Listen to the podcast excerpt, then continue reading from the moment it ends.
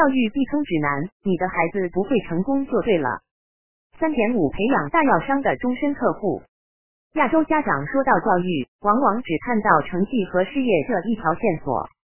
成绩好，考上名校，毕业赚钱，作为父母也就功德圆满了。可是一个人这辈子哪有这么简单？上一章通过电子设备成瘾和危害的描述，和上一节竞技体育狂热的讨论，我们则看到了身心健康的重要性。但是对孩子身心的摧残何止这两个坑呢？大高科为了赚钱，不惜用电子设备牺牲一代人的注意力，而同样的逻辑，大药商也是不会放过你的小孩的。咱们频道已经多次提到过疫苗的问题，并做了数以百计的文章和报道。但对于我们频道之外的读者，大概会不假思索的把我们打成反疫苗阴谋论。然而这一节我们还是要简要谈谈这个问题。我们就不说从小打的各个疫苗到底是不是必要，有没有用，就集中到一点，疫苗和自闭症的关系谈谈。自闭症现在的发病比例已经从政府推广儿童接种计划之前的万分之一提高到了六十分之一的量级，并且还在上升。排除过度病理化，这种增幅也是恐怖和费解的。围绕这个趋势，当然产生了激烈的争论。基本上来说，争论焦点只有一个：这是不是疫苗造成的？也就是说，要不就是学术界淡化这个趋势，要不就是否认这个趋势是疫苗造成的，但并没有其他更好、更靠谱的解释。比如 CDC 的官方解释 ：The CDC says more children are being diagnosed with autism than ever before.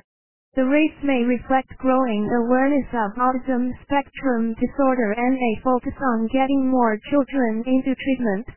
Other factors including air pollution, low birth weight, and stress may also be behind the increase in diagnoses. 所以 CDC 的看法代表所谓主流，基本就是装糊涂，认为自闭症问题很正常啊， 本来就这么多，只是以前不诊断而已，要不就是环境污染、压力。总之，这不是个什么值得研究的大问题。至于是不是疫苗造成的，主流认为这只是一个理论猜想而已。等等，这不是废话吗？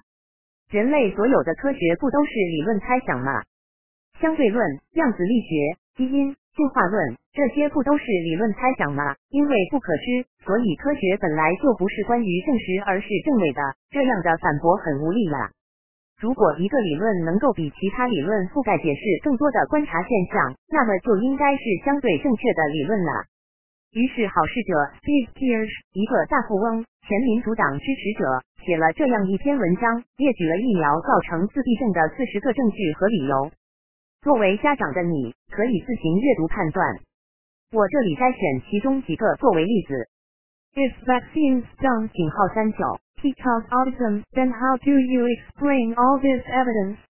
星号典型案例：某三胞胎同一天患上自闭症，而这一天他们干了同一个事症，就是接种疫苗。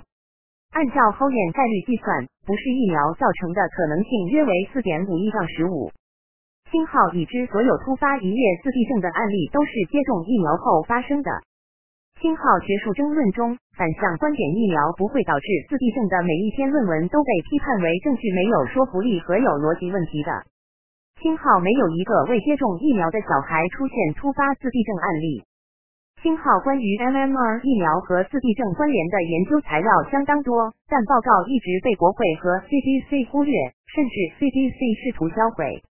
Https: 冒号斜杠斜杠 twitter 点 com 斜杠 inversionism 斜杠 status 斜杠一七零五七一三五九三八五一七九三五三二问号 s 等号二零星号疫苗注射较少的国家，自闭症状况也更好。星号阿里十人没有自闭症案例。星号对照组实验显示五到十倍的区别。除了自闭症这个典型问题外，ADHD 和免疫系统疾病等也显示出和大规模儿童接种的关系。接种疫苗本应提高国民身体健康，但如果造成更多的问题，那这些被伤害的儿童就会成为大药商的终身客户。而政府监管不仅故意忽视问题，并且尽全力推广儿童疫苗计划，甚至不惜强推不打疫苗不准上学。联想之前的电子设备推广，政府到底在扮演一个什么样的角色？我们频道的读者对此自然有着清晰的答案，这里不再多说。然而，疫苗只是冰山的一角。我们曾经报道过精神疾病，以抑郁症为典型的过度病理化趋势。https: 冒号斜杠斜杠三 w 点 businessinsider 点 com 斜杠 countries 横杠 largest 横杠 antidepressant drug users 杠二零一六杠二。经合组织发现，抗抑郁药使用的快速上升，尤其是在未成年群体。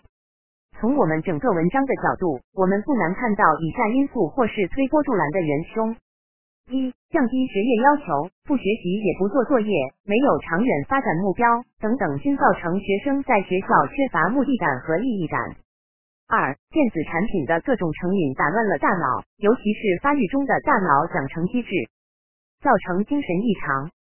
三、因为强调感受，受害者文化在校园中流行，学生和家长都喜欢被标记为有问题的少数群体，以获得关注和特权。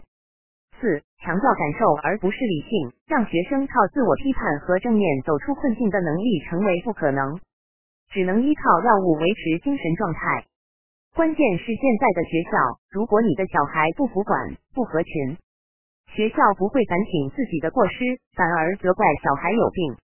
马上就通知家长说你娃是不是有问题，是不是要去医生哪里看看有没有 ADHD，有没有自闭症，有没有抑郁症。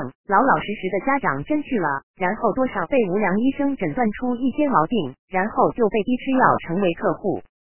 那些吃药的小孩，你看得出来，吃了药基本神志不清，别说完成学业了，基本生活都是问题。本来可以调节的简单问题，活活的被搞大，毁了孩子一生。甚至连最基本的营养学教育也是胡扯。现在学校里面都在教什么营养金字塔理论，俨然就是不容置疑的真理。其实稍微用脑想想就知道是胡扯。说肉吃多了不好，结果爱斯基摩人基本只吃肉，不吃碳水，人家身体棒棒。说这玩意科学，但和七十年代这玩意出来前的人类相比，现代人一身毛病。一会说动物脂肪不好，结果科研发现又不是那回事；说碳水要多吃，后来发现也不是那回事；然后又说红肉不好，最后发现也是扯淡。整个理论千疮百孔，但不知怎么的却作为真理到课堂上去推广。最离谱讽刺的是，教这门课的往往都是超重的胖子，就好比现在各国的卫生部官员个个都不健康一样可笑。问题是这些害人不浅的东西，为什么还要在学校里面推动？除了故意搞坏下一代的身体外，我想不出其他理由。未完待续。西行小宝，GC 时刻新闻编辑播报。